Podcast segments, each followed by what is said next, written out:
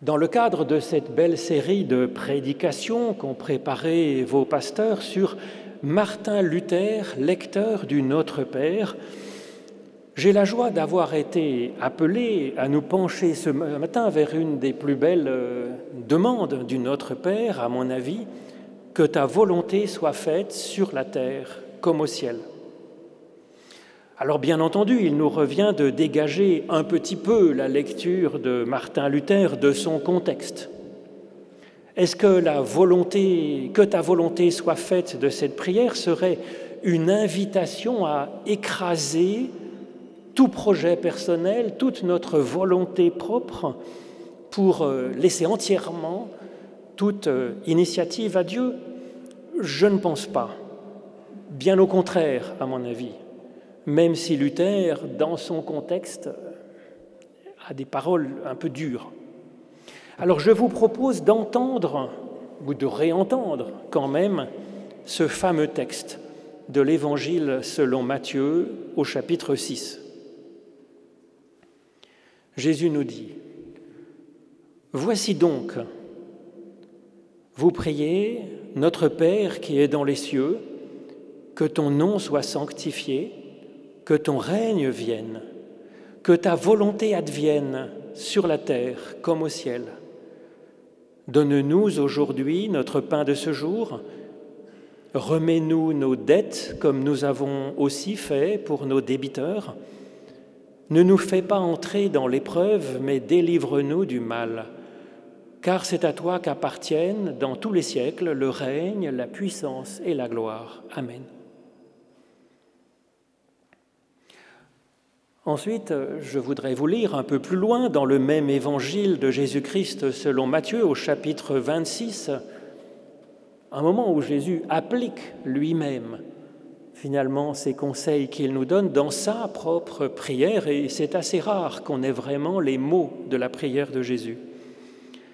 Donc c'est Matthieu 26, les versets 36 à 44.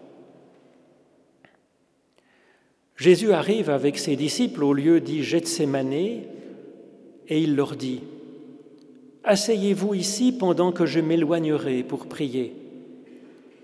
Il prit avec lui Pierre et les deux fils de Zébédée, et Jésus commença alors à éprouver la tristesse et l'angoisse.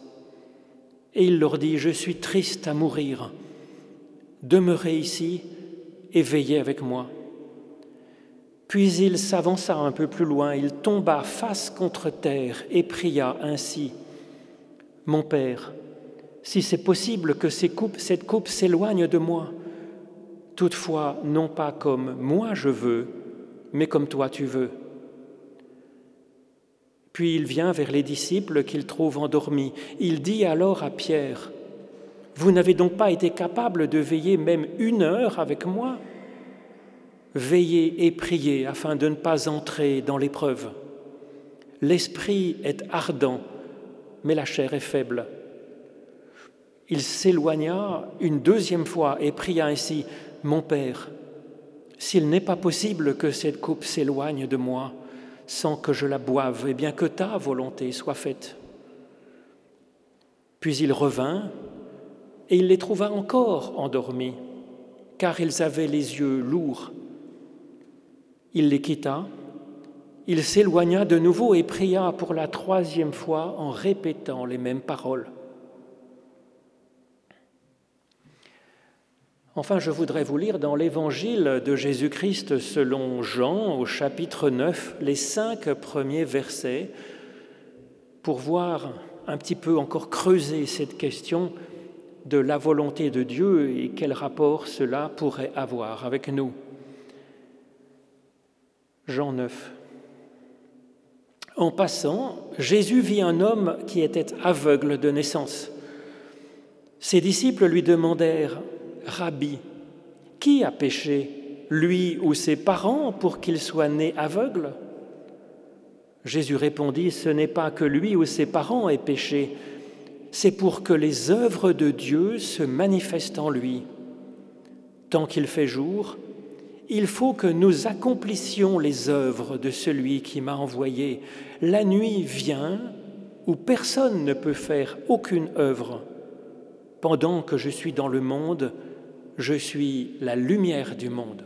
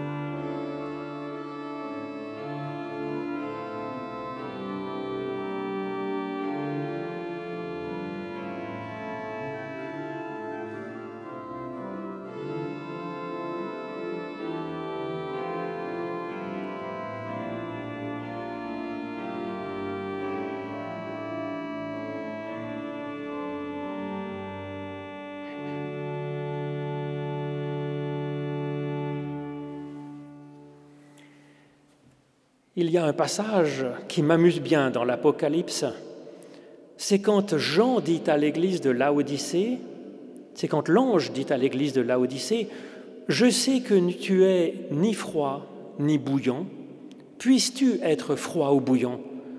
Mais parce que tu es tiède et que tu n'es ni froid ni bouillant, je te vomirai de ma bouche.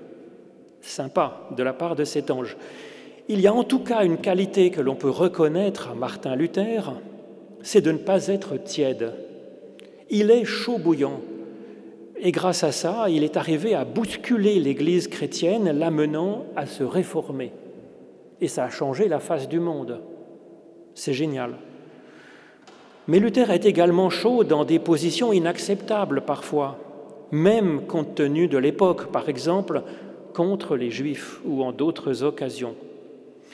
En tout cas, on retrouve ce côté bouillant de Luther dans son commentaire de cette troisième demande de la célèbre prière de Jésus, Notre Père, que ta volonté soit faite sur la terre comme au ciel. La lecture de Luther est simple. Il la martèle à plusieurs reprises dans les pages de ce commentaire cette prière, que ta volonté soit faite, a pour but de nous humilier, de nous mortifier dans la crainte de Dieu, afin d'absolument briser notre propre vouloir, car il n'est jamais, jamais, jamais, jamais bon. La volonté de Dieu, selon Luther, s'accomplit dans le brisement de notre vouloir, quel qu'il soit. Il nous dit, avant toute chose, un bon vouloir existe pour nous là où il n'y a pas de vouloir. Car là où il n'y a pas de vouloir, le règne seul la volonté de Dieu qui est la meilleure de toutes. Certes, ajoute-t-il, Dieu nous a donné un libre vouloir, mais le propre vouloir vient du diable. Le libre vouloir n'est bon que, dit-il, quand il ne veut rien en propre et regarde uniquement à la volonté de Dieu. Dans cette demande du Notre Père, nous dit Luther, Dieu nous ordonne donc d'implorer contre nous-mêmes en disant Ô Père, brise mon vouloir, mets obstacle à mon vouloir, car le propre vouloir est en nous le mal le plus profond et le plus grand. Or, rien ne nous est plus cher que notre propre vouloir. C'est pourquoi, continue Luther, dans cette prière du Notre Père, que ta volonté soit faite, rien d'autre en fait n'est recherché si ce n'est la croix, le martyr, l'adversité, les souffrances de toutes sortes qui seront propres à détruire notre vouloir. De sorte que si les gens volontaires saisissaient bien ce qu'ils implorent quand ils prient cette prière, que c'est ici contre tout vouloir qui leur est propre, il deviendrait comme ennemi de cette prière, ou du moins il serait pris d'effroi devant cette prière. Oui, notre Luther est chaud bouillant. Personnellement, c'est plutôt devant son interprétation radicale de la prière de Jésus que je suis pris d'effroi, en réalité. Avant de me rappeler que c'est l'écrit d'un homme à qui il a fallu une colossale énergie spirituelle et morale, un courage physique aussi, pour se lever seul et libérer le peuple chrétien et lui permettre enfin de vivre sa foi en ligne directe avec Dieu. Luther écrit ce commentaire en 1518, juste après donc sa publication de ses 95 thèses contre les indulgences. C'est le tout début de son combat. Il ne sera jeté hors de l'Église par le pape que trois ans plus tard. Pour l'instant, il cherche encore à discuter. Son combat contre ce qu'il appelle le propre vouloir, afin de s'en remettre entièrement à la volonté de Dieu. Ce combat est à replacer finalement dans ce contexte où Luther veut mettre en valeur la seule grâce, la pure grâce de Dieu dans le salut de l'humain en opposition à l'idée courante à cette époque qu'en payant pour faire dire une messe, on pouvait arranger son salut ou celui de quelqu'un qu'on aime, comme si trois pièces d'argent versées à l'Église pouvaient changer la volonté de Dieu et le rendre plus bienfaisant à l'égard de celui qui a la chance d'avoir les moyens de verser l'obole. Le combat de Luther était donc utile et juste. Cela dit, je ne suis pas convaincu que cette question soit la priorité aujourd'hui pour libérer, dans notre contexte, la personne de ce qui la préoccupe, de ce qui la trouble, de ce qui l'aliène, de ce qui l'oppresse, de ce qui la coupe de Dieu, en fait. Or, c'est cela qu'il est bon de chercher pour aujourd'hui. De Luther, c'est donc plus le geste réformateur qui nous intéresse finalement, afin de pouvoir, nous, le transposer dans notre contexte pour nous réformer. En ce qui concerne la volonté, ce que j'entends souvent de nos contemporains, c'est la difficulté de choisir finalement. Particulièrement dans cette vie actuelle qui est si fluide, si rapide, si complexe, donc il y a la peur de mal décider, la peur de décider en fait, la peur d'être déçu, un petit tiraillement de conscience ou une situation tragique, et puis cette idée lancinante que rien ne, ne devrait faire obstacle à ma volonté, puisque c'est mon droit. Pour reprendre ce que dit Luther, comment vivre le fait d'avoir reçu un libre vouloir? Comment faire pour élaborer ensuite un propre vouloir qui ne devienne pas diabolique, mais source de bien?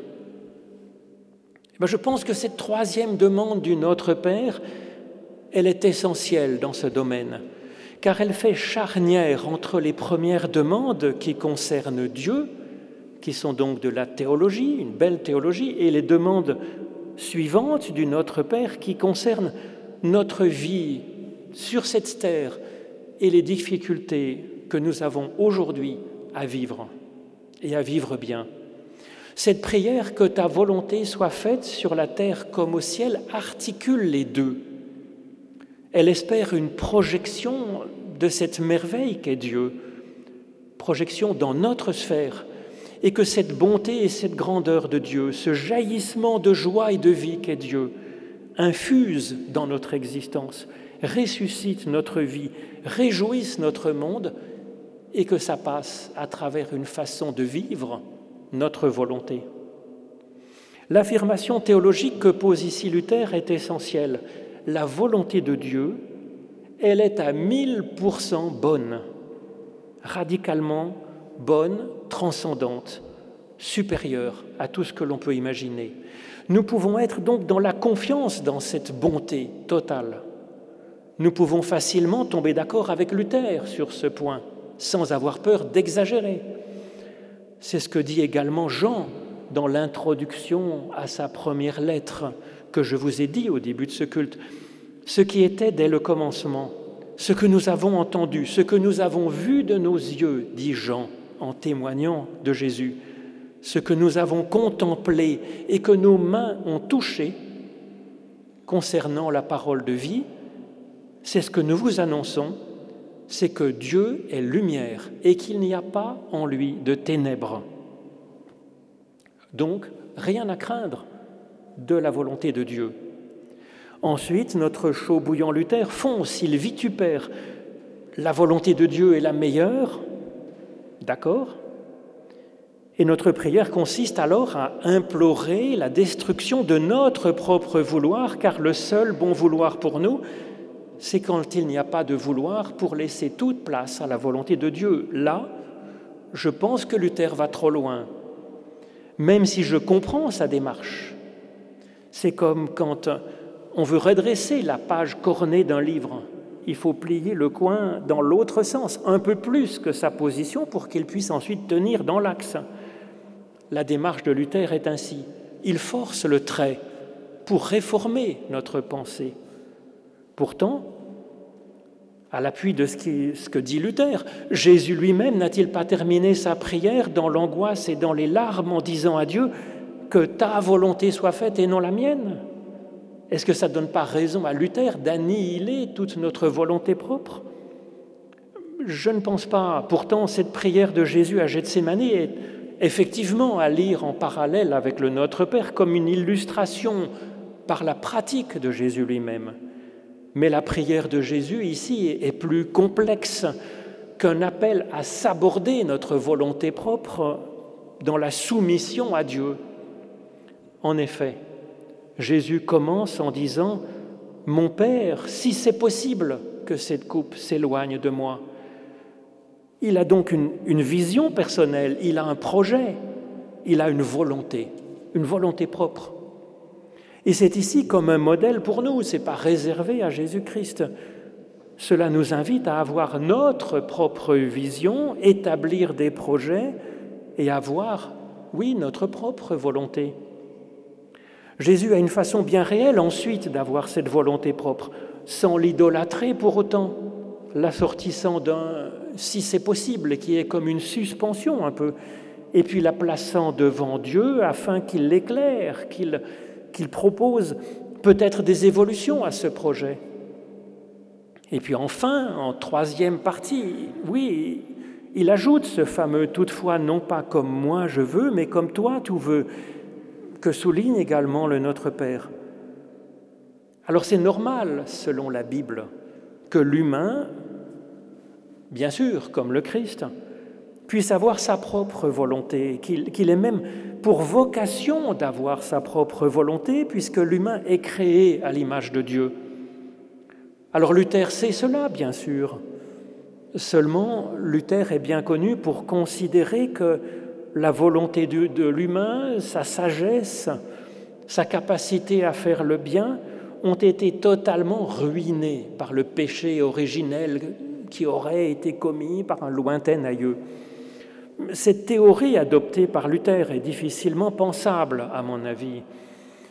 Mais en ce qui concerne Luther, elle est sans doute, à mon avis, à nuancer, car nous voyons ici Luther convenir qu'il peut y avoir parfois du bien dans la volonté de l'humain, puisqu'il dit lui-même que dans ce cas, il est néanmoins bon de prier cette prière du Notre Père, que ta volonté soit faite, afin de laisser Dieu améliorer notre volonté par la sienne qui est infiniment meilleure.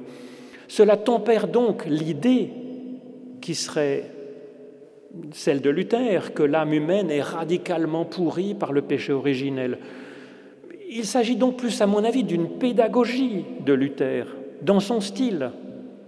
La question est plutôt, je pense, à travers ce discours euh, un peu radical de Luther, de, de briser ce péché, ou plutôt cette faiblesse ordinaire qui est celle de tout humain, qui consiste à idolâtrer notre propre volonté et avoir du mal à finalement à l'avoir contrecarré parfois par d'autres, ou même à faire l'objet d'amendements ou d'améliorations ou de compromis.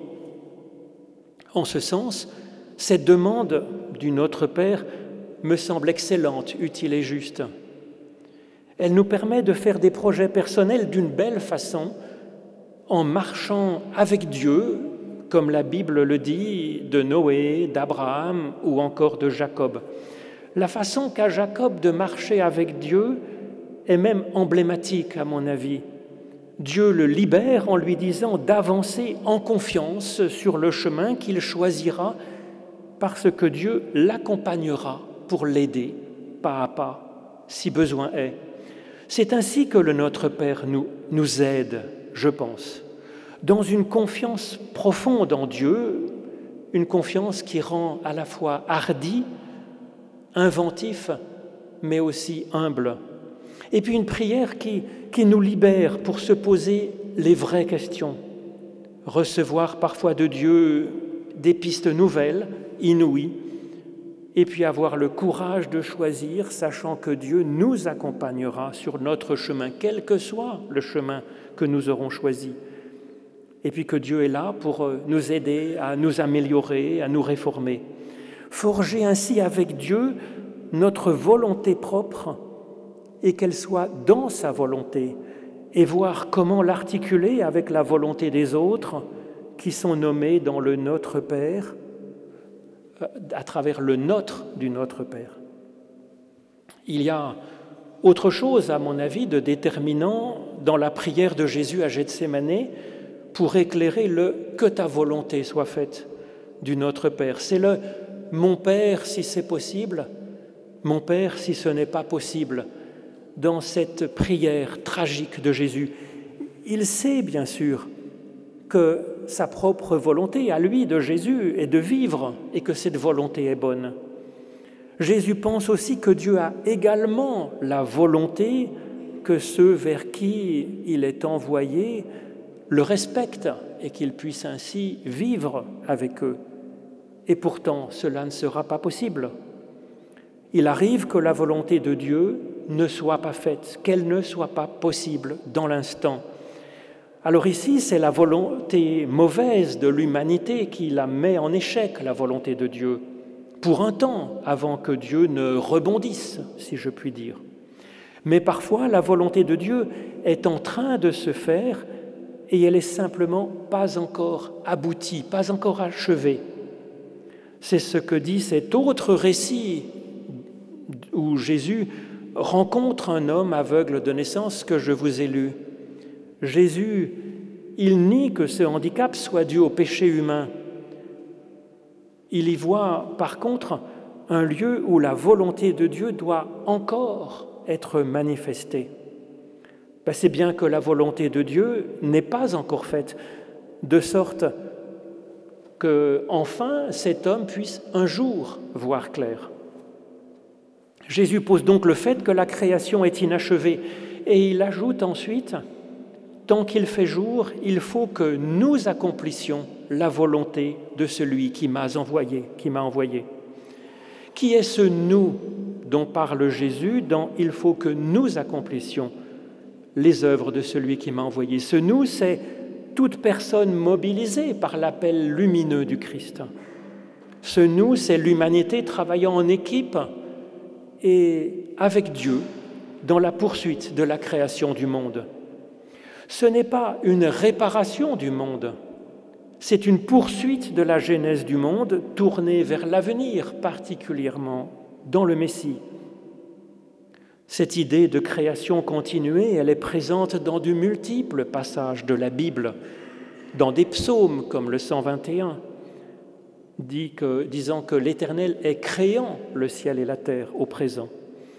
Dans des paroles de Jésus comme ici, ou quand il affirme que mon Père n'a pas cessé d'agir jusqu'à maintenant, donc dans Jean 5. Cette conception, elle est également exprimée par des penseurs juifs comme Philon d'Alexandrie. Elle est celle de chrétiens des premiers siècles comme Clément d'Alexandrie, disant que si Dieu venait à cesser une seconde de créer le bien, il cesserait au même instant d'être Dieu, car Dieu est créateur dans le présent. Pour Augustin, bien sûr, on le voit dans son commentaire de la Genèse, où il parle de création continue par Dieu. Jusqu'aux théologiens comme Bergson, Teilhard de Chardin, et puis Moltmann, par exemple, dans son livre Dieu dans la création. Il y a donc là un point essentiel, à mon avis, de compréhension de l'existence du mal et de la souffrance dans le monde. Nous ne prions alors pas Dieu malgré le mal qui existe dans le monde, mais au contraire, nous prions Dieu parce que le mal est un scandale et que Dieu est la solution à ce scandale. Il est la volonté puissante qui s'oppose au mal et à la souffrance partout dans l'univers, transformant patiemment et en profondeur toute chose. La prière que ta volonté soit faite est donc, à mon avis, triple. Premièrement, elle permet d'y puiser une confiance dans le fait que Dieu poursuit son œuvre de création, que le meilleur est à venir. Deuxièmement, elle nourrit une confiance pour que Dieu nous aide afin que par notre folie, nous ne gâchions pas tout dans ce projet, que nous ne le rendions pas impossible. Mais il y a encore plus. Dieu, poursuivant son œuvre de création, il ne nous a pas attendu pour le faire, Dieu a choisi à un certain moment, assez récent, de considérablement complexifier et embellir ce processus de création qui se développe avec des partenaires créateurs, l'humain à son image. Comme le dit Jésus dans son il faut que nous accomplissions les œuvres de celui qui m'a envoyé. Ou comme le dit l'apôtre Paul dans la lettre aux Corinthiens, par Dieu, nous sommes ouvriers ensemble avec Dieu. Être créateur, c'est donc plus qu'une permission, c'est une, une mission à l'image de Dieu comme fils et fille de notre Père qui est dans les cieux, mais nous sur terre. Et donc, troisièmement, prier que ta volonté soit faite, c'est prendre personnellement le il faut que nous accomplissions les œuvres de celui qui m'a envoyé et qu'on se sente envoyé, nous aussi. Ce nous est alors moi aussi, mais en équipe avec un nous. Il est un appel à projet, un appel à se coordonner. Car c'est cela qu'apporte à la création le fait que la volonté de Dieu ait été de se donner des partenaires créateurs. Même Dieu ne pourrait pas écrire une cantate de Bach. Même Google, d'ailleurs, qui s'est penché là-dessus la semaine dernière, paraît-il, avec des trésors d'intelligence artificielle, ne sait que produire une pâle copie dans le style de Bach. Non, pour avoir du Bach, il a fallu attendre Jean-Sébastien Bach.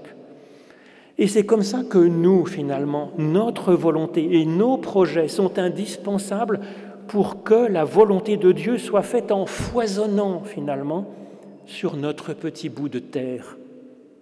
Cela dit, notre infinie valeur, et cela dit aussi notre place dans un projet plus vaste, finalement, dont nous ne sommes que des équipiers, avec une chance supplémentaire d'être plutôt bons dans ce que nous ferons quand nous prions en vérité, Notre Père qui es aux cieux, que ta volonté soit faite sur la terre comme au ciel. Amen.